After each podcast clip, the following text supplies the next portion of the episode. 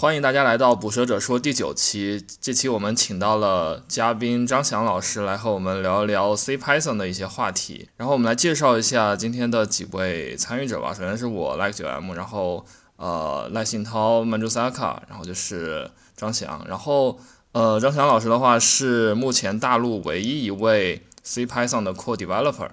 啊。那么我们请他来自我介绍一下吧。嗯，大家好，我是张翔，然后我的网名在网上一般都是用 Angular，然后在社区里一般也都是用 Angular，或者说张阳宇，就是祥字拆开来的一个拼音。然后我目前在华为杭州研究所工作，然后在 Python 社区的话，嗯，因为之前做了一些 contribution，所以说被吸纳为一个 core developer。当然说 core developer 和普通的 developer。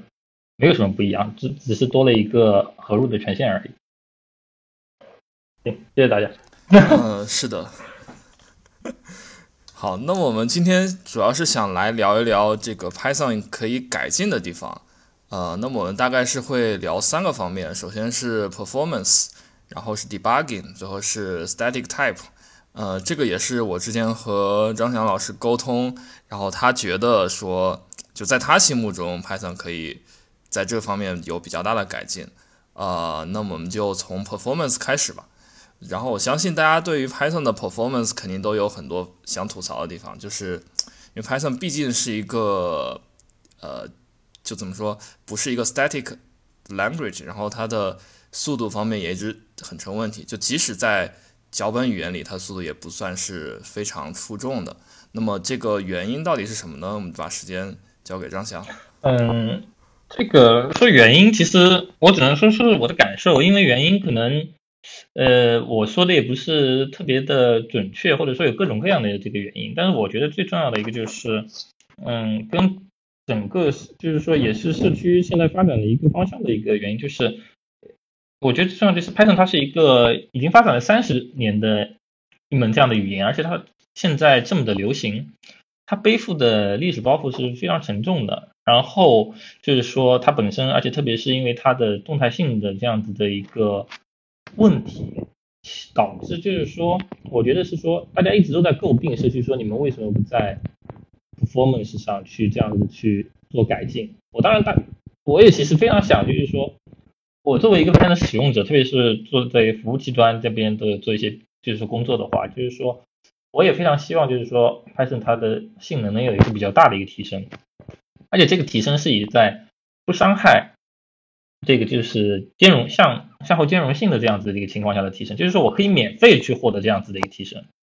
但是这样子就是说，其实所有人都想这样一个事情，社区的这个开发人员他们也想，但问题是你在一个你想在一个已经如此成熟的一个软件上，在不伤害兼容性的前提下去做到一个比较大的一个性能提升，我觉得是首先它本身就是一个比较困难的一个事情。你特别像 Python 这边，你还要去考虑它与 C 的兼容，这么多库的一个就是说兼容，所以说本身这个事情难度就非常的大，而且跟整个社区的这样子的一个，嗯，就是说社区的一个运营方式也有关系。Python 社区它是一个松散的一个组织，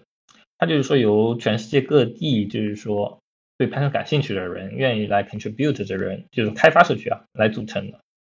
你并每个人就是说，他其实其实实际上大家都是 code developer，他其实他我们更愿意叫自己叫做 volunteer，就是说我们自己其实是一个志愿者，在这个社区里面，我们自愿来自主，就是说自愿来做一些事情，比如说修复一些 bug，提供一些新的 feature，我们没有拿这个，就是说社区不会给我们发工资，当然说有极少部分个位数的一些 developer。他是有那个，就是说公司向他就是说支付一部分的薪水，让他来做一个 part time job 来维护这样子的一个的。比如说 Victor，他其实是，嗯，红帽其实是雇佣他，其实是其实是来做，把一部分的时间放在维护 Python 的这个社区上面的。但这样的这样的这个员工，他其实是这样的，就是说或者说他其实非常的少，大多数的人他都是。一个志愿者，这样子的志愿者，他其实时间本来就少，可能就是说做一段时间他就没有时间了，因为生活的这个呃原因，或者说因为这个兴趣的原因。这个是社区就是这样子的一种运营方式。你让在这样一种运营的情况下面，你还期望去做这样子的一个就是说比较大的一个工程，其实我觉得还是本身是一个非常困难的事情。大家诟病就是说，拍社区你们为什么不在 performance 上努努力？为什么不能够就是说像隔壁的 PHP 一样，能够说做一个就是说 PHP 七这样子做一个这么大的一个提升？我其实很多时候我也不知道，就是说去对这个说什么。一方面我也是，就是说有这样的期望，但另一方面，我我也确实知道这其实是一个不容易不容易的一个事情。我觉得说可能社区，你如果想靠社区来这个的话，我觉得可能性不大。可能我觉得这方面更多的要靠一些个人英雄主义来做这样子的一个事情。嗯，我这里有个问题。就是，呃，就刚才你说到 PHP 对吧？然后的话，就是说我们都知道 PHP 七是一个，就不管是性能还是语法特性都得到一个极大增强的版本，对吧？从五点六还是哪个版本之后，然后是国内的开发者鸟哥领衔的。呃，据我了解的话，PHP 的话，它其实也是没有全职开发人员来做，比如说像鸟哥是在年家当 CTO。然后的话，像其他的，它的协作者也是有自己的本职工作。那么，为什么像 PHP 的话，它能够推动，就说是，比如说像五点叉到七这样一个，无论是性能还是 feature 上，都是有个比较大更新，而且保证了极大的向后兼容性这样一个。为什么 PHP 社区能，就是他们是怎么运作的？您有所了解过吗？所以说，我说就是说，这个是需要去靠一个。个人英雄主义来解决这样子的一个事情。你看，即使是 PHP，嗯，到 PHP 七，对吧？这么大的一个提升，刚才像说鸟哥啊，包括呃另外一位，应该是还有两位，就是说合作者。其实你看，所谓他们也没有说，他们更多的就是说他们自己去把握这样子的一个方向啊，去决定就是说怎样子的一个演进方向，然后去说服，有了这个实现之后，有了这个，然后去说服社区去接受他们的这个所谓的这个实现。并不是说整个社区刚开始就说跟大家想象的那样子，就说所有的这些大多数的 code developer 排排坐，然后说我们开个会，像公司里一样，我们来决定一下下个版本我们要做什么样的一个事情，我们要把性能提升多少，我们要做去做那个 feature，不是不是这样子一种工作方式，更多的就是说你需要去靠个人首先去突破，然后再来说服社区去接受。虽然说这样子说很很有点令人沮丧，但确实这个社区就是这样子去运行的。包括我们现在很多的 feature，很多人可能觉得就 feature 它并不是说是由社区所谓的这些 code developer 坐在一起去做讨论，我们需要这样一个 feature。它首先都是发自于个人，就是说我觉得社区，我觉得 Python 语言应该有这样一个 feature，然后我去提出这样一个 feature，然后不去社区去讨论，然后说甚至说我。虽然刚开始可能有人不接受，我要说服社区去接受，是这样子的一种工作方式。就比如说现在的那个 multi interpreter 多解释器这个工作，我觉得就很符合你的描述。对，这些不就是应该就是 Eric 他自己就是说他觉得是需要一这样功能，所以其实现在目前社区现实数据里所有的 feature，我觉得开源社区很可能是不是大多数。别的社区可能我不是特别清楚，就是说是不是大多数都是这样子的一种情况，就是说真正没有商业公司在背后驱动的一个，就是说这样子的一个就是社区，就是说纯粹的由这种志愿者或者说由基金会维护的这样子的一个社区，没有商业公司的这个屁股在里面的话，更多的都是说有像是不是更多的就都是像 Python 这样子的一种工作方式，由个人就是说根据自身的一些需要去提出一些新的 feature 一些改进。然后再去说服社区去接受，并且我是觉得有点类似于就是说个人英雄主义，跟平常公司的这种就是工作方式不一样。公司工作方式可能是说我们开一个会，然后就是说决定一下，对吧？由顶层的人员决定，或者是说决定就是说未来的这个方向是什么，然后再来就是说分派，分派到各个人员，就是说我要去做去做什么事情。对，那，嗯，所以其实就是说，从社区的这种模式以及 Python 的历史包袱来看，呃，首先是有这两个因素是相当于阻碍了 Python 的性能提升。那就是说，从你作为一个 Core Developer 的角度看，嗯，有没有什么更就是更技术上的因素是导致了说拍想在 Python 里提升性能比较难这件事情。比如说，就是我们经常很多人提到加一个 JIT，相信很多人想到过，就是有没有说就是一些因素导致 Python 给这个给给 Python 加 JIT，就是比如说就是比给 JavaScript 要难一些，有没有这种情况？嗯，像加 Git 这些，嗯，我其实没有去特别研究过这些地方，因为但是我觉得像加 Git，嗯，其实我也不太好说，因为我没有去特别研究过嘛。但就是说，我不是说 Git 这个方向，就是说其他的一些这个，就说其他的一些，比如说 feature 它的一个更新，嗯，怎么说呢？就是说，首先它的动态性，我觉得它的动态性是一个问题，它非常灵活，它就是说语言本身从某种程度上就不需要去用任何的特殊的 API 去，然后就可以去自带原编程。你可以去在 runtime 的时候去，呃，包包括做很多的这种 monkey patch 的一些事情，对吧？你可以在 runtime 的时候做各种各样的事情。所以 Python 社区有很大的一个 bug，就是说，就是说一些奇怪的一些代码行为导致解释器的崩溃，就是说直接就是导导致解释器就是说 segmentation fault 了，就直接就是崩溃掉了。就经常经常要去解决这类的这种问题，这个的问题就大多数情况就是因为，就是说一些奇怪的代码，它能够就是动态的去替换一些东西的时候，结果就导致就是触发了一些呃没有预想到的那些路径。我觉得动态性本身就是说，嗯，成为它包括，但是你又不是说它这些代码其实又是合法的，也就是说你因为因为你就是可以用 Python 它本身去写出来，这些代码本身它又是就是说合法的，所以说我觉得这个动态性它是就是说阻碍，就是说 Python 它一个演进的一个快速演进的一个就是主要方面，这个方面就是一是就是说它本身非常动态，结果就导致你一些假就是说假设啊什么不成立。第二个就是说很容易被破坏，第二个就是说动态性它本身带来很多兼容性上面的一些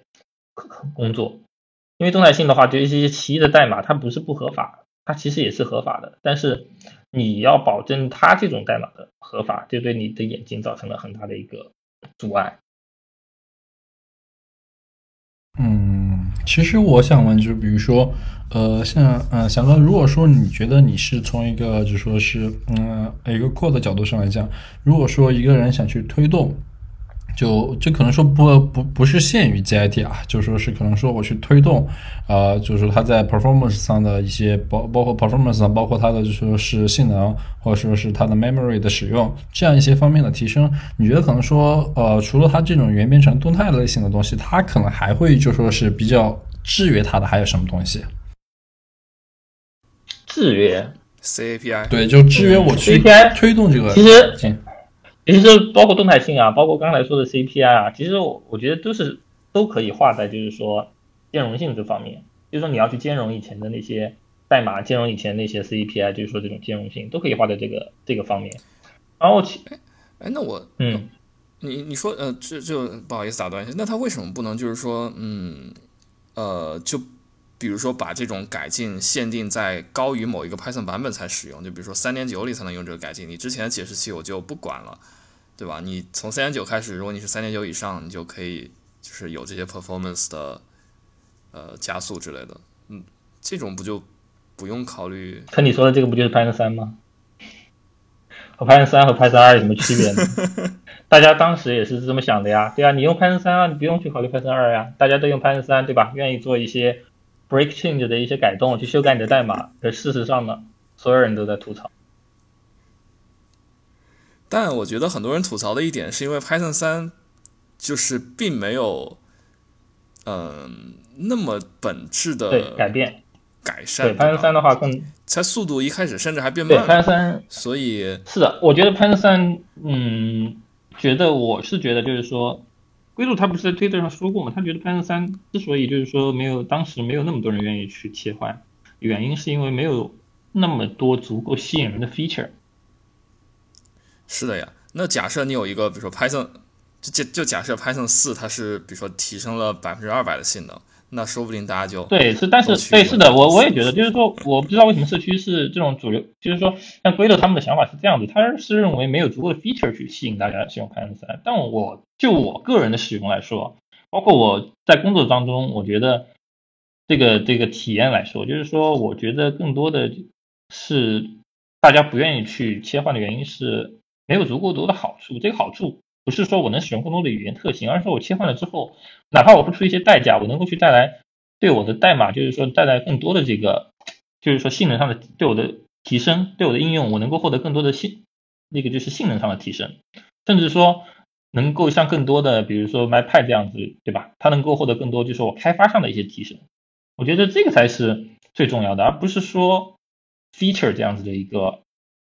而不是说没有更多的 feature 那些语法堂那些。说实话，多少人开发的时候会有，我不知道为什么，特别是像我在工作中的体验，就是没有人会去为了说语法堂而去换一个版本。是的，实际上很多语法堂在工作中，我们会通过代码规约或者 CI/CD 的形式把它直接给禁用掉。不是，我是觉得就是说，不是说代码规约这些方方面，我们先不讨论这语法堂的好坏，就是说，我们先假设所有语法堂的这些这些新的语法都是好的，但是你你会跟这个，比如说。就比如说你的这个技技术负责人去说，我们要不切换一个 Python 版本，因为我觉得它这个新版本里面有个这个语法特别好用，我想用一下。您这个应该不不会这样子，说服力不够，对啊，说服力不够啊。你可是这个确实我觉得说服力不够，你应该会去说，比如说你有比较大的改变，你比如说我要提升到三点五、三点七，我要用 Async 这一套体系，对吧？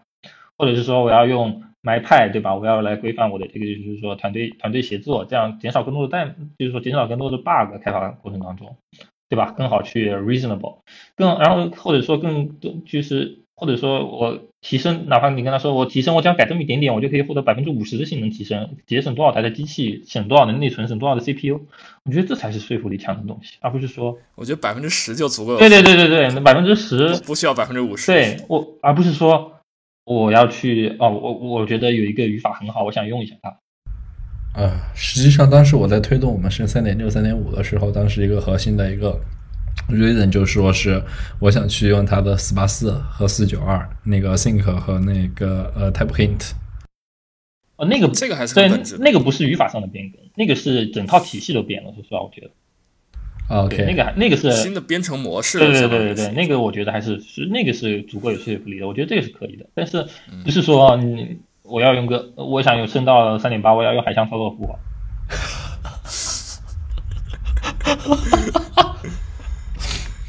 嗯，那信涛，你有什么想问的吗？嗯，我我我们给一点时间。我感觉信涛好像是听的是欲言又止。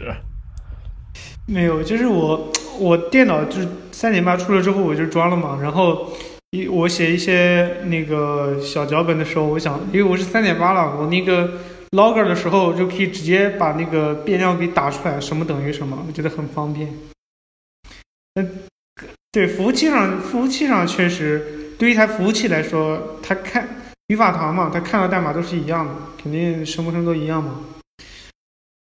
不是不是你提不提的问题，你提了要被负责人骂的。对，是的，就是说你你在一些比较有追求的团队，可能是一个足够的理由。但是我觉得大多数，特别是线上的那些，都是还是比较可能比较保守的。是的，是的。啊，其实我就觉得吧，反正我觉得，嗯，对于一个大企业，特别是像我，我在我这不是在饿了么嘛，然后对像我们这种体量到了，或者说像知乎这种，然后 performance 真的会是考虑一个很考虑的因素。最最简单的就是我们每年服务器的 budget 都要比其他人多多一大堆。是的，对，因为你 performance 的提升，我想说一句，就是 performance 的提升，其实直接就是说是。成本的一个下降，可能就是你找你你 CPU 利用率更高，你的内存用的更就是说更少，那么你可能就可以，比如说削减一台服务器，一台服务器呢就是成本。对，像我之前做过的用过做过的一个网关，我根本不需要去特殊的去，就是说是去优化。然后我当时就说是一个 L 四的一个 L 四的一个网关，L 四哦是一个 L 七的一个网关，当时直接是在八 C 十六压测上面，八 C 十六 G 的机器上面啊压出了二十多万 QPS 的数据，然后包括长连接、持久连接，然后网卡的峰值流量在一点四 Gbps 以上，就说这那个服务器还有很大的余力，包括 CPU 和内存。然后我觉得，如果说是 Python 能有这样的东西的话，呃，就其实很多时候能节省下很多的成本的 budget。嗯，但是我之前看 Instagram，但是记不太清了，好像他们跑了一下那个 Two to Three，呃，性能跟内存就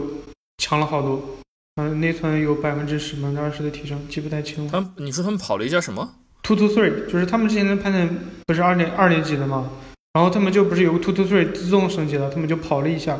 然后运行的时候就有一些性能提升。当然他们可能那个升到的三不是三点零那种，可能是到了三点五那种比较对，因为我好像记得改进了。在那个 Python Speed 的那个网站上面，就是好像是要在比较新的 Python 三的版本，它才会就是说性能啊、内存使用率可能才会优于 Python 二。说起来很不好意思，但事实就是这样。嗯，对，至少三点七现在我觉得肯定比二点七性能要好得多。对我记得他们好像当时说过，好像三点七是一个真正比二要好的版本。对，三点七还是三点六我忘了。就其他的不知道，我就知道那个 Dict 肯定是内存省了很多嘛，对对对对对对这个你用的很多的。对，但是但是你不管再怎么省的话，就始终是你的，就特别是在那种在特别大的服务上，而且是又要保持大堆状态的那种服务，然后你的内存水位和 CPU 使用率始终是降啊，下去的。是你你不能跟其他语言比，其他跟其他语言比，Python 还是不行。啊，是的，是的，我就觉得这个东西就像翔哥刚刚说的一样，我觉得可能说一个 performance 提升就意味着你的一个就 cost 下降，这是很明显的一个就说是收益。是的，是的。OK，然嗯、然后我觉得我们刚才既然已经好像提到了就是 PP 四八四嘛，然后呃以及那个 static typing 的事情，然后我们就顺便聊一下 static type 嘛。然后这方面其实相当于，其实和 performance 不同，我觉得这方面是 Python 社区最近可能两年很多人在推动的一个方向吧，也有特别多的 pipe。然后，嗯，想听一下翔哥你有什么看法？嗯，其实老实说，这个 async 这一块儿，包括这个 type type hint 这一块儿，嗯，其实我都不怎么用，因为我们因为我的工作当中其实不太用得到，因为像之前大多数都是 Python 二，然后然后也没不存在什么，就是说用 Python 三可能也都是。因为你工作中用 Python 二，你可能只有自己的项目用 Python 三，然后写作那个 type int 其实我那时候也比较懒，我也不愿意用，也不是特别成熟这种感觉。然后 async 的话，其实我也不是很喜欢用，因为 async 我是觉得自己的一些 toy 的这些 project 没有必要说一定要说去用 async。其实我用现成，反正都没没人用，也也其实搞得也搞得定。所以说我对这个，嗯，其实我对我可能跟大多数人不太一样。其实因为我自己没有体验，所以说我对 async 这些感觉不深。我也不觉得就是说 async 一定是未来的一个就是说，嗯，发展方向。发就是说一定说你一个新的项目非用 async 什么不可？我也觉得没对我来说可能我也不觉得。你只要能够满足自己的需求，如果你本来就是说没有多少的请求量，用现成也挺好的。哪怕哪怕对于 Py 是 Py 对于 Python 来说，如果说你一定要上了，就是说那种你要去解决那么就是说大规模的那种问题，可能语言的选择可能选 Python 可能本身就是一个问题。当然说他自对，当然说我自黑一把，当然说还是欢迎大家用这个 Python 的，可以去尝试一下，因为用用的人多了，大家才会有这个改进嘛，对吧？然后就、呃，对，然后我哎，对你你先说，那么我是想说，async 我们先不提，我觉得就是就是 type hints 这套还是嗯对，至少我个人是非常喜欢。对 type 我 hints 我个人的项目也都在用，然后我觉得它的意义也非常大。对 Type Hints 就是我也非常喜欢 Type Hints，虽然说我不怎么用，但我觉得它是未来的一个就是说发展方向。我之前也说，就是说对我而言，就是说我目前能够看到的，因为我不是一个就是说，我虽然说是一个 Python Code Developer，但是我可能就没有就是说像嗯有一些那么资深的 Code Developer，他们看的那么多，他们对于 Python 的理解，包括对于整个语言发展的一个理解那么深。对于我而言，我觉得阻碍 Python 它这个演进最大的一个就是它，不管是说它的性能，还是说它整个的一个呃，就是说架构的演进，我觉得就是一因为它的动态性实在太强了，导致很多东西你没法去做。那么说你这当你加入了以后，就是说 TypeHints 发展之后，那是不是我们这个从某种程度上就把它的动态性给减弱了？至少就是说我们那些经典的问题，比如说是说什么，是不是我们能够去解决那些经典的 Python 里面的这种 get attribute 非常昂贵的这种问题，对吧？我们可以对它这这种普式的操作能够去对性能提升。我觉得这都是当有了 TypeHint 之后，我们可以去考虑的一个问题。但是我觉得就是说，虽然我非常支持这个 TypeHint，但我觉得有一点就是说，TypeHint 它会不会对 Python 本身的这种复杂性，就是说带来更大的一个复杂性？因为 Python 就是说，不仅仅是说我们就是说做服务器端编程的人在用，它现在还更多的它也是一个就是说机器编程的这样对吧？一个首选语言。同时，它也是一个从某种程度上是一种教学语言。它今天之所以能这么流行，我觉得跟它的所谓的性能啊、什么优雅，我觉得嗯，优雅还是有点关系的。跟它的那些其他的性能啊，包括跟它的那些就是关系都不那么大。它今天这么流行，更多的是我觉得它就是它简单、生态强大。你加入 TypeHints 之后，会不会破坏它的这个简单性，导致就是说学习的成本？会很大，对不对？所以说，我觉得最近 David David Basley 他不是在推特上说，就是说能不能就是说不用那个就是说 TypeHint 这种方式，那而去用比如说就是像那个 TypeScript 的那种一一门就是说新的这种语言，然后编译到 Python 这样子去解决这种问题，是不是这种的路径会更可取？这样子的话，本身。不会破坏，就是说不会在 Python 上加过多的这样子的一种负担，我觉得这个是也是可以考虑的一种方向。呃，反对，反正就是说，就是刚才翔哥也提到嘛，就是说那个，嗯，David Basley 他是比较反对 TypeHint 的嘛。然后我之前在推特上看到 Luciano，就是流畅的 Python 的作者，他也是。就是表达了他的一些意见嘛，就是说他也不是特别喜欢 TypeHint，然后我还和他有一些交流，然后，嗯，就是我感觉他的意见其实，就是他并不觉得说这个东西本身是一个坏事，但是他可能也觉得是，就像刚才我忘了是谁提到的，就 TypeHint 的这些 pipe 缺乏一些顶层设计吧。就是说它的未来的发展方向，然后最后想发展成什么样，其实是也是就是说靠每个 committer 自己推动，而没有就是说我社区定下来未来要怎么走这样子，或者说可能有我不知道，然后如果有的话，翔哥你可以提醒一下。没有，我我 TypeHint 我不知道，TypeHint 因为不不不，TypeHint 它是因为其实就主要是买很多就是嗯 TypeHint 跟 MyPy 那个项目有关嘛，对吧？那个它独立于。所以说，Python 社区本身就是说去运行，所以说那个我不是很也不是很清楚。但是从社区这方面来看，所谓的顶层设计也只是，即使有，我觉得也就是一两个人自己的一个那个就是规划而已，而不是说大家设想的那种。就就就比就比如说他们最近加了那个 literal 的这种 type 嘛，你们应该知道，就是那个有最近最应该是三点八里面引入的一个。就是你可以，你可以标注，比如说你希望这个东西，这个参数它就是接收一个 true 的值，那你就定一个 literal 的 true 这样子。然后这个其实我当时觉得还是有点奇怪的，然后我也就比较好奇他们为什么要加这个。然后对，然后我相反，呃，我觉得比较就更需要的一些一些 type，比如说嗯 type 的。与这种关系，就比如说是 A 是 Type A 且是 Type B，这个反而是不支持的，我就觉得比较奇怪。哦，我觉得还有一个东西是它内部的一个东西，那就说是内部的一些机制混杂，就说是呃一个 String 对吧？它既是既是又是一个 iter 那个一个一个 iterable 的，或是一个就是它是一个 iterable，它又是一个单独的变量对吧？iterable 对，然后呢，比如说它里面有个 typing，然后 iterable，然后你点 str。然后就是里面的子类型是 str 的话，对对对对对对，它既然又它你传进去一个 str string，它觉得这是合法的，因为你 string 里面它是一个 iterable 的 iterable 的，然后它里面每一个呃 char，然后对，是的，是的，这个这个嗯，这个问题其实我来解释一下，就是说，呃，刚才刚才主要说的问题就是，如果你想传一个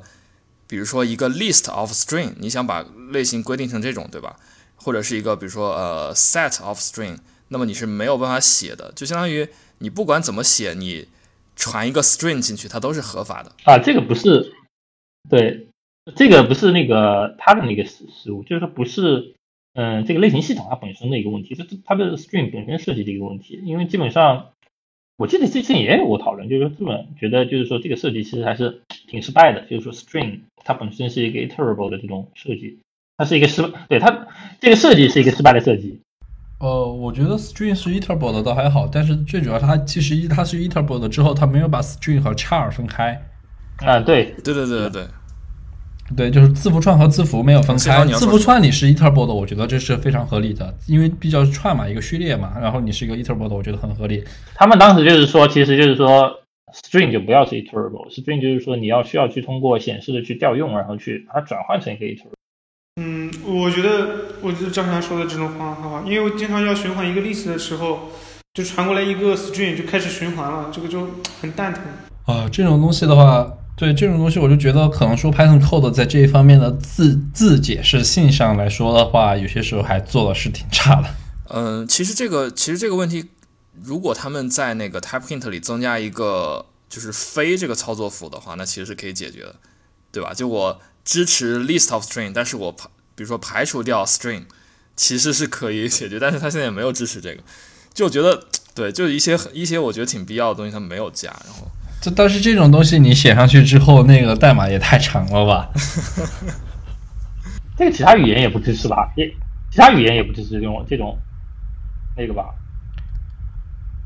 呃，其他语言它是直接在本身上就说做了区分了，就直接在你本身上就言语义化上就已经做了很好的区分了。我 char 是 char，我 string 是 string，然后各种各样的就基础类型、基础类型的语义化上已经做了明确的区分。然后你的你再然后去呃上面推导一些类型系统的话，就能够做更多的简化了。嗯，不过我觉得其实那个 TypeInt 有一个好处，就是它是它的 checker 都是 offline 的嘛，就是说你即使这个 type hint 你写的再复杂，它其实也不会影响你的性能，所以这点我觉得算是比较好的一点吧。对，就是就是它就是支持了它的扩展，就不会说因为因为加很多东西导致它跑的变慢了。就是的，我觉得是。嗯，对。我们说回那个 type hint，就是我。其实我比较奇怪的一点，你们好像都没有提到，就是它用那个中括号，你从那个 typing 引入过来一个东西，然后你用中括号里面再加其他东西，中括号的那个作用就变了。这个是我一开始感到一直很很不能接受。呃，对语就是就是可能也跟刚才刚才我们讲到就是语义的一致性这方面，对对对，就是没有考虑的特别好，但好像也没有什么更好的选择了，不用中括号了。是的，如果是。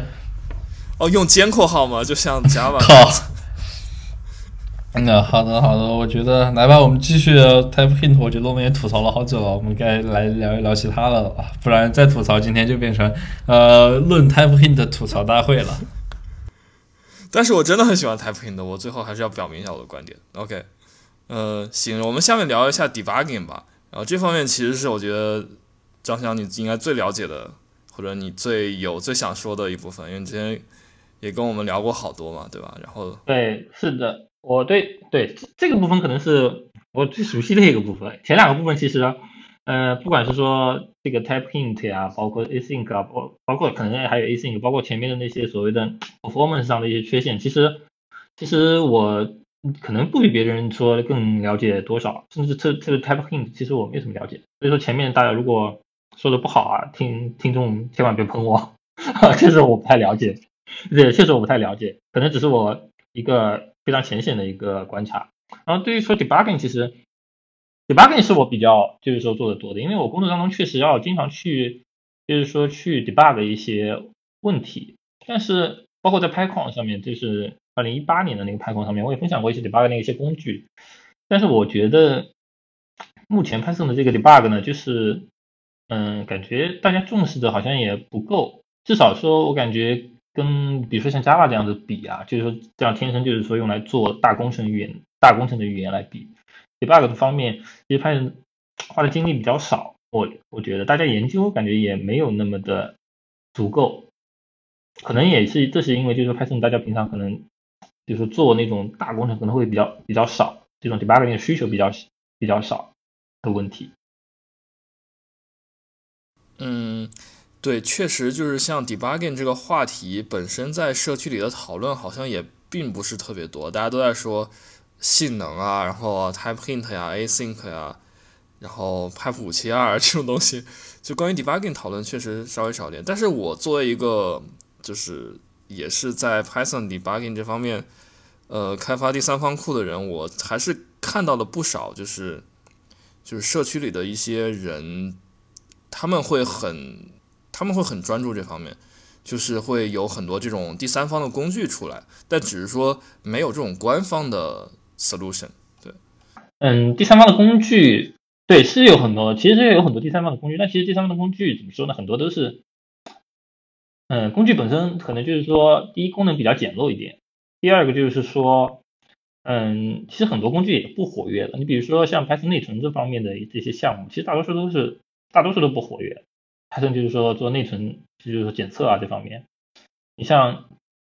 有大多数的库可能都连 Python 三都不支持，只是是 Python 二二点几，然后就是说可能已经很多年没有维护了。包括我最喜欢的那个 GovPy 那个项目，就是说来做。内存 Python 内存里的那个分析的那个叫叫它的那个，它叫我不知道那个怎么念啊，叫 guppy，应该很多人知道那个库啊，我知道那个 Goopy 那个我知道，对我知道那个，但是那个已经很不活跃，然后像那个 object graph 好像也没怎么活活跃了。所以说这些东西，第一个就是说他们本身不怎么活跃，第二个就是不好用，就是你比如说像 guppy，其实啊我不知道就暂且这么念啊，就是它不活跃也就算了，但它其实。它对于分析能力它是很弱的。第一，它很多东西它分析不出来；第二，就是说对于大内存，就是说当我们发生它用来可以做去做内存的一个内存泄露的一个检查嘛。但你对于这种内存泄露，因为像我们生态环境当中遇到的都是比较大的一些内存泄露，你不可能说只有几百兆啊，或者说一两个 G，有的时候可能都是上百 G 的一个内存泄露，都不用说对，不都不用说上。都不用说上百 G，你就五个 G，那个基本上 GoPy 那个项目它就已经用不起来了，它分析的速度实在是太慢了。那 OK，那我们就这样，我那我这样来问你，就是你觉得就是 Python 的 debugging 缺失的地方是在哪里？就如果说它要集成到 C Python 里面的话，嗯，我觉得就是。对于我来说，我的使用体验来说，其实 Python 里面标准库里面已经有一些就是说 debugging 的那些库，比如说什么 for handler，对吧？包括那些做性能那些，就是说 C profile，我们也可以把它叫做一个 debug。我们是比如说 debug 一些那个就是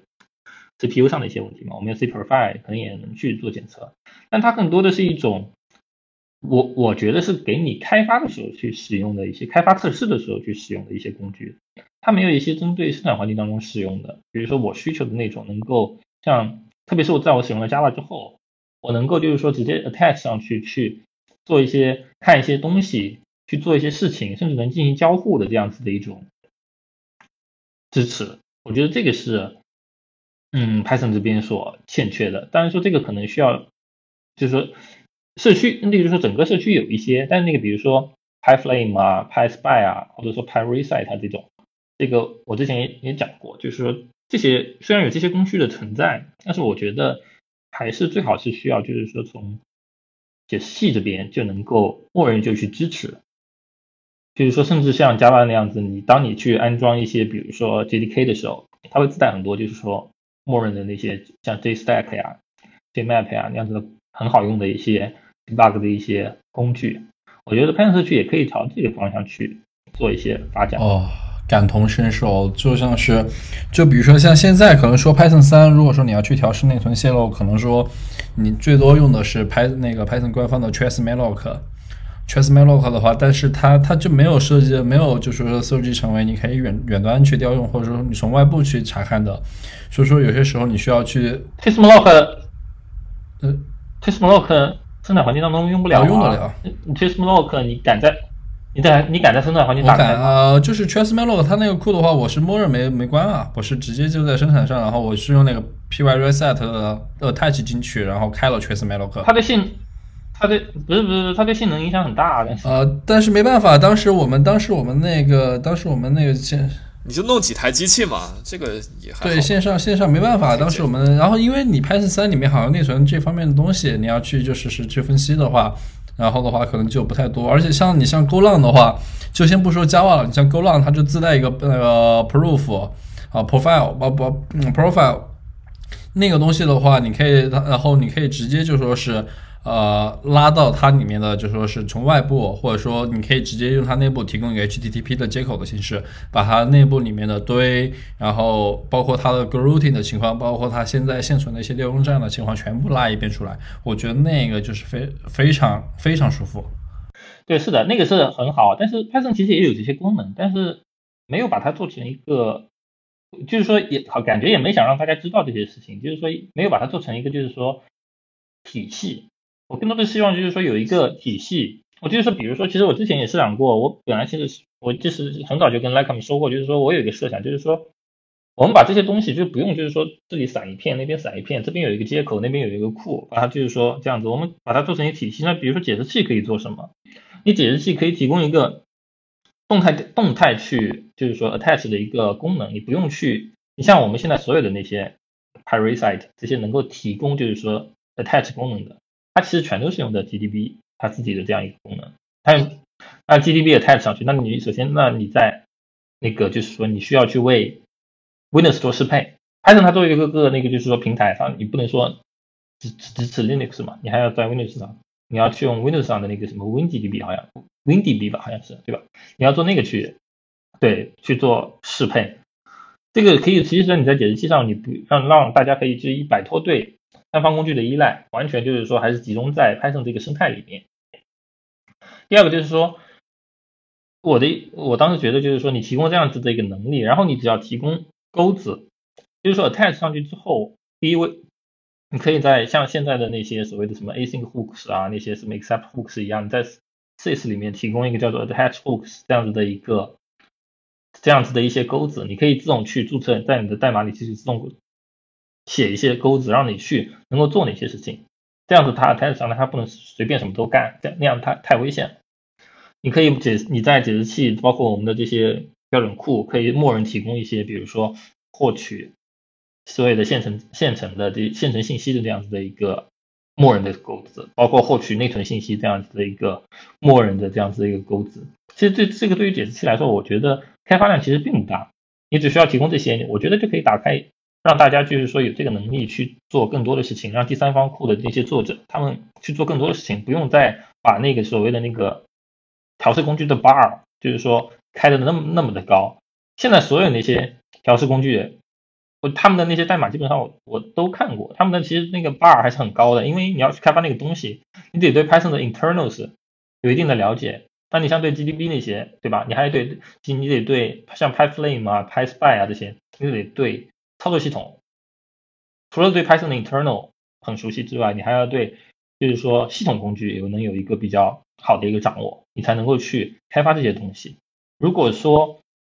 这生态本身提供这些东西，那么就是说所有人感觉都可以进来开发，因为我们 Python 语言本身就可以去开发这些东西，我不用像 PyFlame 那样去用 Rust 写，用 C 写。是的，呃，对，而且而且说实话，现在很多工具都有局限性，就像你刚才说的，比如说像 GDB，它是它基本上现在很多就说是第三方的 attach 的工具，就是比如说我要现要去 attach 进行线上的一个环境，要么我自己写框架，在框架我自己的框架里面去支持有这样一个接口，要么就只能用外部通过 GDB 的形式 attach 进去，但是有些时候 GDB 在 GDB 失效的时候。比如说有有一些容器环境下可能会导致 G GDP 失效，然后这种情况的话就就会就特别恶心调试起来，就说是当我需要 attach 进去的时候。对对，这也是为什么我我非常希望社区本身能够自解释器本身有这个能力，因为你像我们的这边线上环境是不允许装 GDP 的啊，是的，是的，是的，像我们对对，像比如说一些我们现在都是副容器嘛，副就是容器的形式的话，都是你没办法出了问题。你出了问题，特别是遇到那种很难复现的问题，只有线上才有的这种问题，你又没有趁手的工具在手上，你就只能看着那个进程发呆，你什么都干不了。是的，是的，是的，完全是的，同意。对的，呃，人家来找你，我记得人家来找我解决问题，他说我线上有这个问题，很着急，然后呢什么工具也没有，然后就就就给我一个进程，或者说还还得他给我看，我还登录不了，就给我那个进程，我就在看那个进程，我啥也不能干，我能干啥呢？看看 P map，对啊，看看 P map，一看哇，全是堆上在的内存，堆上占了一百个 G，那一百个 G 里面是什么？没人知道。啊，同意，感同身受。而且我觉得就是说，对，而且我觉得就是说，如果你解释器里面有这这种东西，你可以提供更多的能力，因为有很多东西，你即使用 GDP attach 上去，我一直觉得 GDP attach 上去，然后你做一些功能，你是其实还是很危险的，因为你不知道你的程序运行到什么地点地方了，你可能，我一直觉得它有可能去破坏掉你程序运行的一个正确性。如果你是在解释器本身去做这些东西，由代码去你拍成代码去控制这些钩子，由解释器去控制这些钩子的话，你就可以比如说把它以后随着功能的这个就是说越来越强，Python 功能越来越强大之外，你可以把让它停在一些安全的地方 safe point，类似于 Java 那种概念，你可以让它停在一些安全的地方，而不是在任意的地方你都起，然后破坏掉了整个节制器的一个状态。对我起了，然后线程崩了，然后一枪秒了，有什么好说的？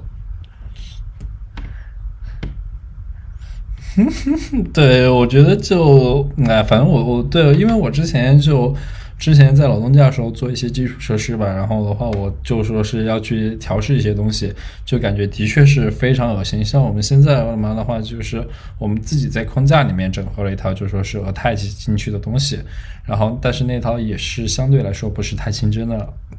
其实我我觉得的话，我作为一个开发者来讲，我也更希望说有人推动把这个，就说是这在官方的层面上去推动这件事儿落地。对，我觉得如果官方能提供，自然是最好的一件事情。那那为什么就没有人做这件事情呢？如果按你说的，其实也不是特别难的话。嗯，呃，我是觉得啊，整个是就是说，嗯，其实这其实做这个真的不是很很难。我我在嗯，其实实现过一个。就是说简易的版本，就是说那时候只是为了一些呃验证性质，没有就是说特别去就是说好好的去写，其实不是很嗯，其实就是说不是很困难，但是我觉得就是说这是一个恶性循环，我觉得就是说大家就是说你 Python 这边对吧？你在工作就是说你性能越差，你的 debug 的这种能力越弱，那么大家把你用在工作项目中的机会，嗯，场景就越少，这样就导致 Python 使用的场景就越少，大家发现碰到问题的场景就越少，结果越导致，我觉得这是一个恶性的这个循环。对对，很多很多公司在 Python 遇到了性能问题，就直接换语言了。对，是的，我觉得这是一个，就是说很恶性的一个循环，需要就是说有个人英雄主义来打破这个循环，才才。对，需要有人用个人英雄来打破这个循环。哎，这个世界需要英雄点 JPG。归根到底就是个人英雄主义了。嗯，对，是的，我一直觉得就是说，这是一个恶性循环。你你使用的场景越少，你碰到的场景越少，你碰到的问题越少，那么你去发现能够提升的机会就越少。所以说，Python 本身，你看大家更多的是用它来，就是说越来越就是说，performance 这边大家甚至有点破罐子破摔，就是认为我呃有的时候讲历史什么的，我就是一个取代 share 的一个语言。反正就不管怎样，就感觉，我我也不知道怎么说这个事情。反正就是确实没有见到，可老是有一些小的提升，但那些小的提升其实对于受众来说、使用者来说，其实他如果没用到，那其实他就是不关心，他也体会不到那个好处。大家需要的是一次整体的一种比较飞跃的一种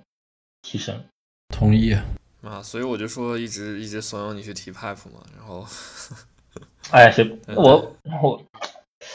因为我现在的话，我自己是个人使用场景当中那些工具，现在我都能去都能去用，所以说，暂时后来就其实就是懒了嘛，因为写 pipe 说实话你还写一堆，关键是你写了 pipe，你还要去说服各种人，这个过程就不是那么的愉快，所以说我就非常费力是吗？对，非常费力。一个 pipe 其实说你从提出讨论都是以然后讨论到最后，你去要实现，然后到最后去 review 和就是说 pipe 去接受，然后再到你的实现去被 review，再到合入进仓库，这都是以就是说以月计的，哎，也很很讨厌。就是你们刚才讨论 debugging 都是就偏向于内存这方面，我个人还是觉得普通的那种 debugging，就比如说你想你想去单步调试或者什么的，就是这方面的支持，我觉得 Python 还是可以的。啊，就是 PDB。PDB 嘛，对，就是包括它暴露出来的很多信息，其实可能你在其他的语言里是拿不到这些信息的。就比如说那个站啊，然后就是就上面的一些情况，但是就是这方面的信息是有，不过就像我之前跟你讨论的那个问题，有些有些它暴露出来的信息也没有特别好的去维护，就是感觉就只是在那里，但是并没有提供一个就是特别好的接口，然后让你能去能够去嗯百分之百确信它的 behavior 会怎么样。呃，这就是，其实这就是我刚才说的，就是不成体系。其实 Python 它暴露的信息很多啊，当然说暴露信息的多不是一个好事啊，就是说它暴露的信息很，对于调试来说是一个好事，但是对于就是说整个就是说解释器的维护者来说不是一个特别好的事情。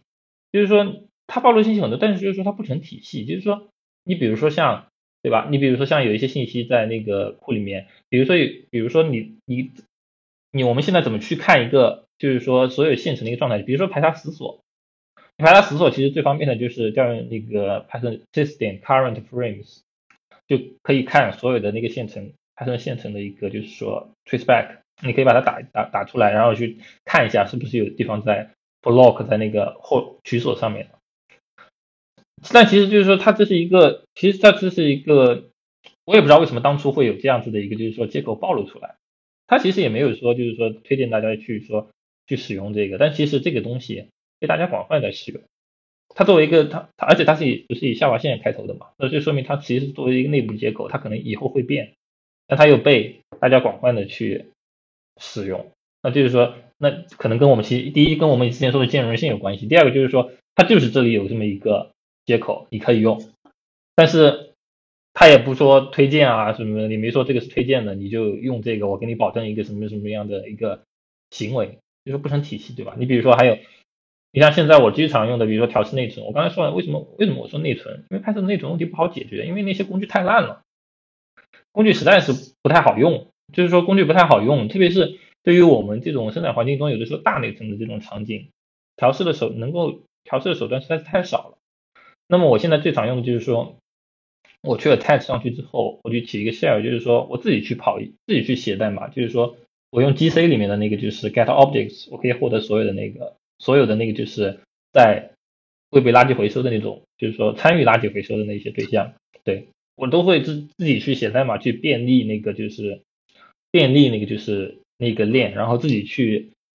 system get offset get offsets 去获取一些看有没有一些基本类型，它会去就是说内存过大，都得这么去做，就是说没有一个体系，就是说推荐你就是说这有一个推荐方法，大家碰到问题之后就是说怎么去做，都是大家一些就是说。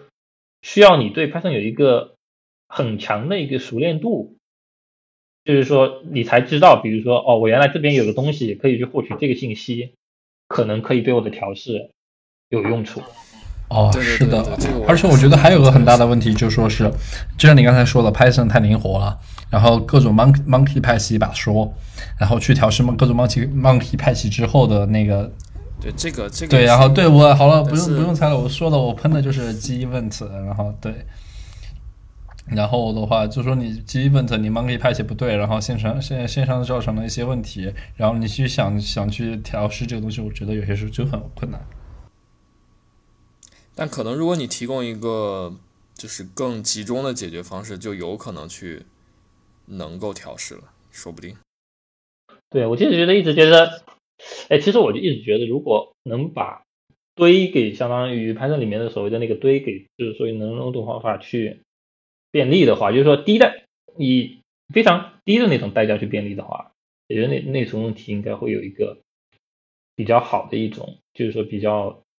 多的方更方便一点，不像现在啊太麻烦了，现在这个这个。解决内存问题，每次别人来调叫我调试内存问题，我都很头大，因为我知道大概率我可能解决不了。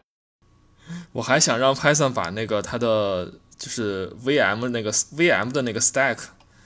这个信息给暴露出来呢，但其实是拿不到的。VM 的 stack 对，就是它不是占虚拟机嘛，然后你但是你其实是拿不到那个每个就是这这个 stack 上面有什么东西的，这个是没有暴露出来的。但可能这个又是你说那种就是你觉得暴露出来负面效果对这个不能是。这个不能暴露。其实你它可以弄现在可以啊，你现在？它可以弄成只读的。你现在比如说你用 thread 对不对？你用你用那个 thread 去获得那个它的那个 stack 之后，你可以去在这个 frame 上面 frame 上面获取到一些信息，但是你可能那些局部变量上面的那些那些你 frame。只是 frame，frame 不是 VM stack。对你说的是是，我说的是，就是它就是 Python 的虚拟机，它不是比如说你 pop 一个指令嘛，然后你可以，啊啊就是你 pop 出来一个东西，哦然后然后对，就是现在的那个 VM 的那个 stack 上是什么状况？啊啊啊啊啊！你要就这个东西你要去那个信息啊，那个对，对对，那我肯定是反对。对，我觉得就是暴露太多东西没你你就像我刚才说的，它暴露太多东西，你一旦有人产生依赖之后，我解释器怎么去演进呢？它现在的问题就是暴露了太多，那个有很多东西都暴露出去，然后我我没法演进啊，我不不知道怎么去演进，我一演进都就会 break change，然后大家又开始骂。对，这这个这个没有办法去，就是说你就是没办法，你维护一个三十年的一个代码，你就是要去这个兼容性，就是其实我就是兼容性是阻碍你那个呀。如果你现在比如说让保持现在所有的 Python feature 什么都不管，不用考虑什么兼容性，你现在再来重写一个，就是说重写一个解释器，不用考虑任何的兼容性，不要生态了，那肯定可以很容易的就可以做的比就是说现在的 Python 就是说 就是说做的更好。可是那有什么用呢？不是讲道理，我觉得它那它本来就已经没有考虑那些暴露出来的内部信息的兼容性了。就比如说那个 frame 的 last i，它这个东西的 behavior 在三点八里面就会变，然后这个东西它是没有在文档里面的，所以就其实内部这些信息它本来就已经没有考虑兼容性。对它其实就是说这些东西不是说没有考虑兼容性，它就不应该暴露出来。但因为各种实现就是说的问题，它暴露出来了之后，它就暴露出来了。结果有人就是说看到有这个信息，他可能就去用了。那其实这个信息，对对对，就不应该去依赖。当然说你说你 Python 给我保持一个兼容性，这种情况下一般都不屌你。我不可能吧？我不保持兼容性，我从来没承诺过这个。而且而且它跨平台的同一个版本跨平台的行为是不一致的嘛？对对，这这个是没有办法没有办法的这样的一个事情。啊，所以聊来聊去都是历史包袱太重。然后我 对历史包袱就是，其实历史包袱不管是说你在做任何一个项目的时候，就会有历史包袱啊。只要说真的有人用，你哪怕在工作当中，你暴露出一个 API，明明那时候没想好，写的很差，结果就被人用了，好多用户在用，你能下那个 API 啊我可以是的我要做一个 break。是的，特别是我们做我们做中间件这一块儿，我们做中间件这一块儿的话，很多我们呃，然后东西是产研在用的，产研在用的，有些时候你想推动，比如说你发现之前也有坑，然后你想推动一个版本升级啊，我操，太恶心了！除非是有那种行政的命令强制升级，或者说你必须给它设一个 deadline，你不设你今年就三点二五滚蛋，这种东西可以升，但是其余的是关键是你这还是内部啊，内部就是说你还有一种方式，就是说行政命令这种方式去推。那对于那比如说现在就是说你你这个诶暴露给了外部的，就是说非你公司内部的这些用户，那些用户还是你的客户给你付钱，你怎么去推动他们去做这个事情呢？你你是推动不了的，你只能说我就是不停的就是说去永远要维护它。是的，是的，完全理解。最近他们在邮件列表讨论那个 Python 下一个版本是三点十还是四、嗯，然后贵豆说四代表着很多 API 不兼容，所以下一个应该是三点十。不是，他们不是说四会兼容吗？我我之前听到是这样的 C API 会有一部分啊。嗯，我当时没明白，看见这个邮件的时候我都傻了，我觉得有什么好讨，我就我我觉得有什么好讨论的，肯定是三点十啊，你有什么，你有什么足够的，你有什么足够的那个 change 能够去命名这个 Python 四？对，我就感觉这个邮件莫名其妙，我就看了一下。去除 GIL，豆说，呃，对，但是龟豆说四的那个版本一定要确定一件事情，就是那个 six 这种库一定要是在四的 release 里面的，不能不应该是一个第三方库。什么库？six 就是二十啊我知道分的，就是就是帮助你平滑的升级。对对对对对，但我觉得 Python 四的话，应该到达某个版本的时候，就是说大家觉得，就是说时机成熟了，就是说可能会那那个时候会有来，就是说整个比如说就是说推动，就是说我们要实现哪些 feature，然后比如说完成这些 feature 之后，我们就正式的进入 Python Python 四。因为当时 Python 三，我看那个历史的时候，好像就是说那个时候相当于是有一个顶层规划的，就是说我们大概要做这么几件事情，做完之后，就是说相当于我们就进入 Python 三，就是说我们为了 Python 三做这些事情，这个时候相当于是有一个当时是 PEP 三 K 吧？嗯，对，对对，我觉得我觉得 Python 应该就是说，或者它缺乏的一个东西是一个顶层规划，就是这种，就是一个其实路线图这种东西，五到十年的这种路线图。对，对对对，其实就其实就是我当我我自己去，我以前也不了解，嗯，就是说可能有的时候感觉有的人在那边喷，我就觉得啊，有道理有道理，你这些为什么不去做这个事情呢？明明就是说做完之后你有能，就就当时觉得就是说你这些 core developer 你有这些能力，为什么不去做这些事情呢？但我后来真的去参与之后，我就发现这样子的一个松散的一个社区，嗯，我觉我我觉得就是不是开源项目运行的一个最好的状态。我觉得可能就是说一个反一个就是说开源项目运行的最好状态，在我看来，就是说是有一个。有商业公司去参与，就是说，要么就是说像最开始的 Docker 那样，对吧？有一个就是说公司作为一个主体去维护，然后再加上就是说一些开源这这些 volunteer，就是说是来参与。我觉得这样子可能是一个比较好的方式。这样子的话，有人就是说被 full time 就是说雇佣，就是说去做这件事情，第一时间比较多，而且就是说他的工作就是这个，他会去做更多的这个。思考，而不是说纯粹开源这样松散的组织，它可能真的会就是说对整个的规划可能会有一些的缺乏，只是说看靠就是说个人来提一些就是说这样子的东西，有的时候人给力一点，人给力一点，那么就是说我语言发展的好一点，那么万一就是说 就是没有人。很不幸，就是没有人，就是说提出一些好的事、好的东西，或者是说做一个好的改进。我同意。其实像就是说 Java 里面，比如说像 Java 里面用的比较多的，翔哥肯定用的那个 Grade，G R A D E，Grade，还有那个 Spring，Spring，其实后面都是这种大型的东西，都其实是他们都是以商业公司在主导。对。对 Spring 的话是，其实 Spring 主要对 Spring 它就是以公司在那个主导。对 Grade 也是嘛？对，我觉得 Grade 也是，它也是后面也是商业公司。这样子，对，这样子，我觉得是不是要好一点？就商业公司也有商业公司的问题，就是其实也很，嗯，就没有东西是完美的嘛。因为商业公司它可能做出一些行为，然后社区不喜欢，也是有这样的例子的。可是你难道社区纯粹的社区，所有的那个决定都就能被大多数人所？对，我的意思就是说，就是说，嗯，有利有弊吧。可能我其实也是认为，可能利的那方面要多一点。商业公司更可能做出来用户不喜欢的事情。为了自己的利益，对吧？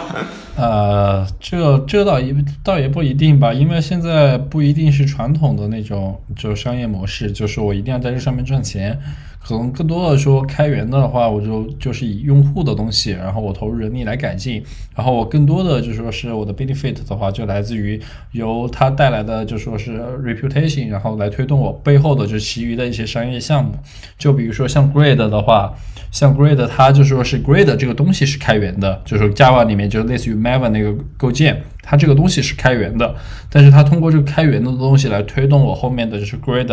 Enterprise。就是这一整套的 Java 的 package 的方案，这套商业的东西，其实我觉得这个东西也是相对成熟的一套吧。像这种软件这种模式很多啊，像什么 Redis、Century 好像都是这种，但是语言好像不是很多吧。但比如说我刚想说 Rust，其实就是 Mozilla 推动的嘛，我觉得他们是不是就是一个比较理想的模式？像 Mozilla 它也那 GoLang 呢？难道 GoLang 不是吗？GoLang Google 太商业了，就是。就是你想 Mozilla 的 reputation 肯定还是比 Google 好一点的。啊，对，而且其实就是说你你你像这种做语言这种东西，当你有一个大公司，就是说这个的话，你其实是不是也拥有了一种背书，对吧？当然说这个背书可能有好有坏。其实我说，嗯，我觉得就 C 加加可能是 Python 应该学习的一个例子。我一直是这么说，因为 C 加加它其实也是没有大公司推动的，但是它有一个。但是它有一个十年规划这种东西，它就是有一个详细的 doc，就是说我就是就是 C 加加的发展发展方向应该是什么样子。比如说，它就列举了几个那种类类似于 guideline 一样的东西，就比如说 C 加加应该保持那个呃 zero overhead abstraction，就是零开销抽象嘛，这个是它一直要保持的。然后它要尽可能就是降低新手学习的 bar，然后要怎么怎么样，要怎么怎么样，就有一些这种。就是五到十年这种发展方向，我觉得其实如果 Python 社区也有这种东西存在，那它即使说我还是这种松散的，依靠个人英雄主义的这样的呃 contribution，那它可能也会朝着一个更好的方向发展，因为大家就知道说应该朝这个方向去努力，那可能它的力量就会更集中一点。我至少我是这样看的。嗯，我同意。那现在的方向是什么呢？现在的方向是什么？加 feature 吗？现在就是没有方向，现在就是没，而并且不仅是没有方向，也没有人去试图去就是去创建这些方向。像 Guido 他就是他应该我感觉就比较认同这种松散模式，可能这可能这是他理想的模式，但是其实我觉得是需要像 C 加加那样子有一种对规划。其实其实 kernel 也没有规划的，kernel 的话，kernel 的话没有规划，但是 Python 这个 Python 这个和 kernel 还不一样，kernel 它有很多，就是说你像包括 Java 它也是，Java 可能说它也它不是有公司投票去决定，好像是 Java 是这种机制是吧？它有很多公司参与在里面，但是 Python 它里面没有说所谓的公司它会去角角逐一个方向，它真的就是完全的就是由个人的这种 volunteer 来组成的。哎，那个那个当时决定社区治理模式的时候，是不是有一种是有公司参与的？我记得。对对，不就是禁止公司同一个公司的两两个以上的雇员称为 committee。同一个公司两个以上，那像 Google 这种就很难搞吧？对，不允许啊，你只能派人，那你就。但是我看到现在好像微软在比较多的介入到 Python 社区中来啊。对，微软比较多，Google 其实很少的。因为那个啊 VS Code 嘛，就是因为 VS 对 Code VS Code 比较。好像现在微软那边西雅图那边收编了很多，就是说是，呃，就是 Python 周边的，比如说 Jupyter 的，还有其他各种各样的就是开开发者。对，啊，我觉得未来就靠微软和 Instagram 就是。可是 Instagram 说实话，我跟你说，Instagram 虽然说他们的那些呃 article 啊，包括那些就是说 speech 都很精彩，可是真的感觉没有往社区，没有看见他们在社区就是说做什么事情。他们有好像有一个之前调内就是调 GC 还是调内存那个是回是呃 merge 进去了的，我记得。是吗？调 G 反正是至少有一个是有一个是 merge 进去了，吗？嗯，有的。他们给江狗捐很多钱。我觉得你至少首先得有，就怎么说，就就他们会不会做是另一方面，至少这两个公司是最有可能的吧。就是说从体量或者是从使用情况来看，你像 Google 就完全不可能了，我觉得。哎，我觉得反正是哎，拍成任重道远吧。来吧，要不然开始进入我们今天的推荐库的环节。呃，那我就推荐一个，呃，就是说也不是推荐吧，就是大家可以看一下，就是一个叫做 ptrace 的一个，嗯，Python ptrace 这样子的一个库，是 Victor 他应该是写的，然后目前可能也不怎么就是说，嗯，经常维护了，但是我觉得这个库还是挺有意思的，它是它是自己去封装的，就是那个 ptrace 这个系统调用，然后它模拟了一个简单版的一个就是。GDB，你可以用它那个库，相当于类似 GDB 去 attach 进程，然后去看，比如说现在在就是说运行到什么地方，现在能站，包括你的寄存器那个就是汇编指令什么的，你都可以去做。当然肯定没有 GDB 强大，但是它是纯粹的就是说用 Python 去，但加一点点的 C 去写了这样子的一个东西。我觉得这个还比较的好，因为我目前打算就是我我我就是说，如果解释器不支持，那么我首先就想的是。能够去先剥离，就是说调试的过程当中是对于 GDB 的依赖，对于 GDB 的依赖，对，那那么如果说那像它这个库其实就可以去做到剥离对 GDB 的依赖，当然说它这个库很多东西还没有，比如说你那个 attach 功能它还没有，因为你 attach 你需要去嗯开启一个去在那个 Python 解释器里面去执行一些 code，这个东西还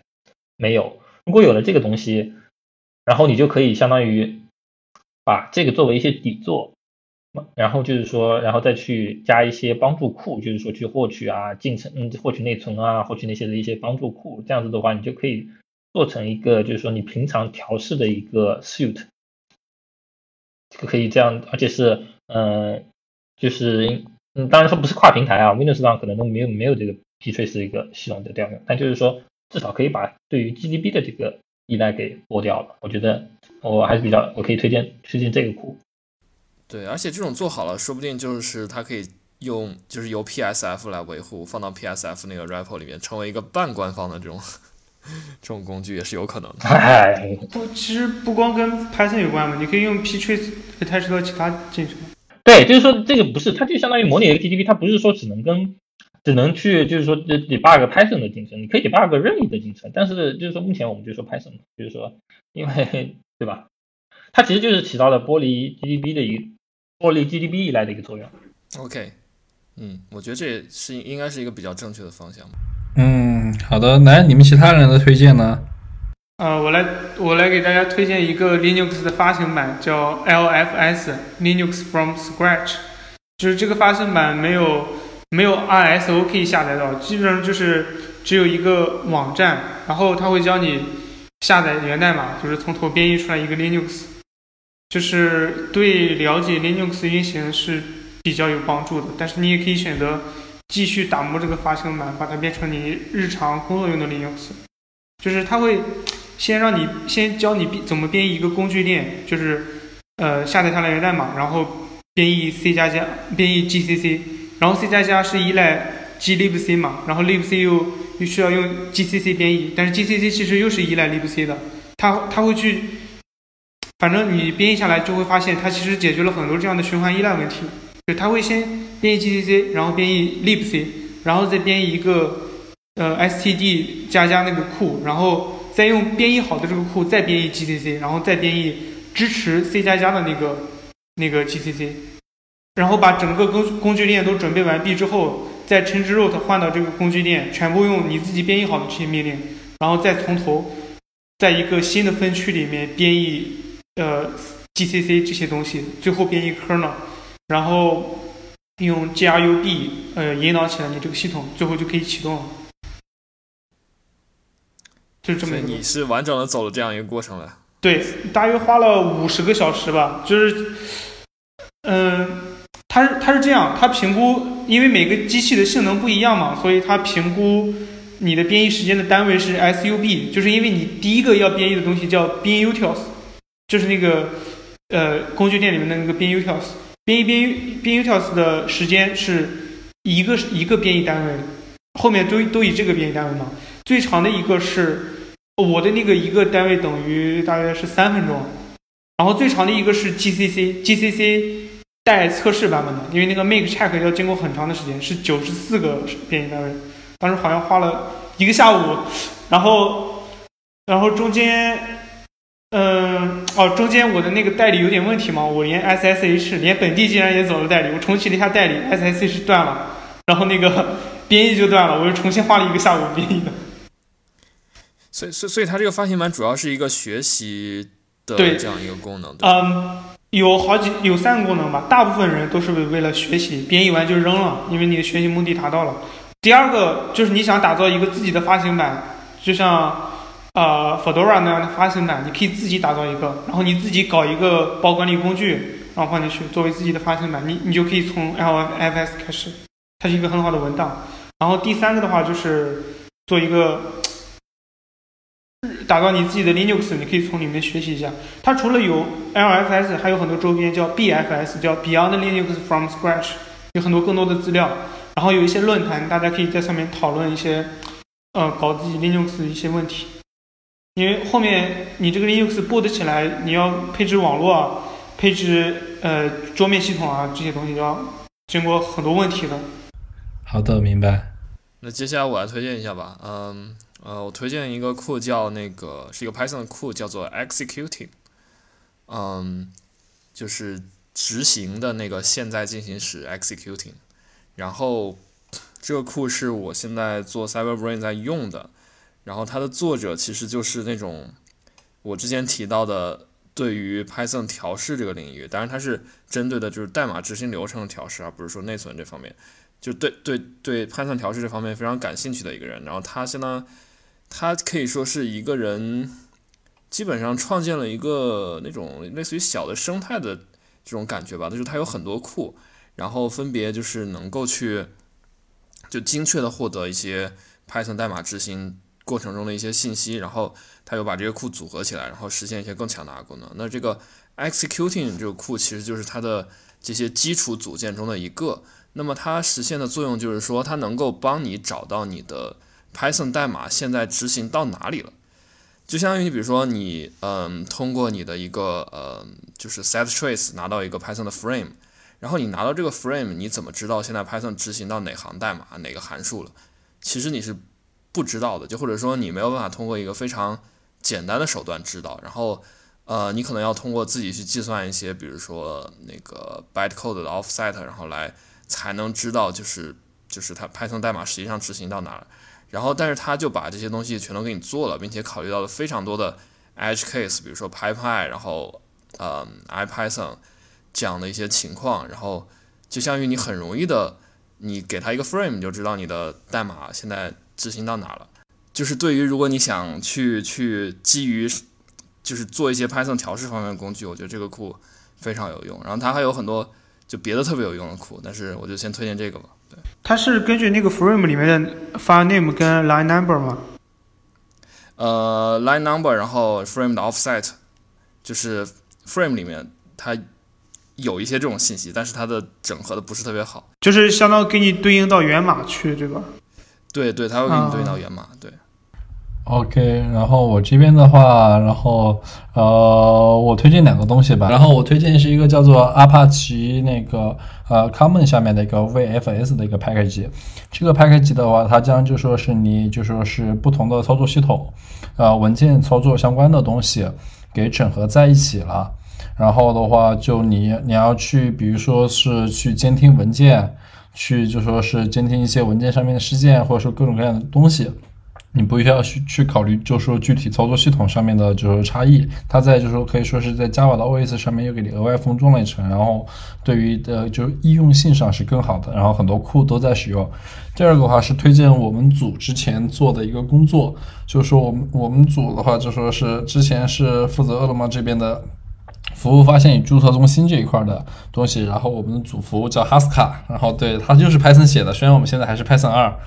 然后的话，对，然后但是的话，我们现在整体的就说是完整版的 code base 是已经就除去了一些敏感信息以外的东西，和饿了么线上使用的是完整的一套的。然后所以说这一方面经过大规模考验的东西，大家有兴趣也可以去来就是说使用一下。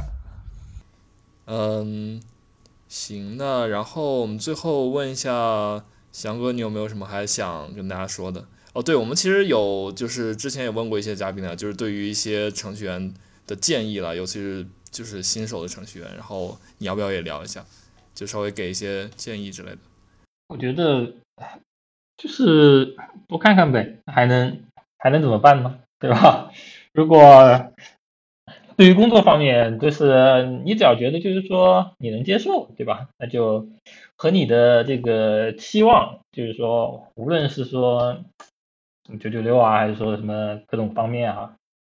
你只要觉得能接受，或者说觉得你就是说这是你人生规划中的，就是说可能需要经历的东西，那就都行呗。技术方面就是多看看，多看看书，多看看代码，多写写代码，其他也没有什么。对，对，但但当然，对，对对，再说一句，这个我还是比较菜的，不要大家听完之后不要喷我，好吧？呃，这个这句话一定要那个剪切进去。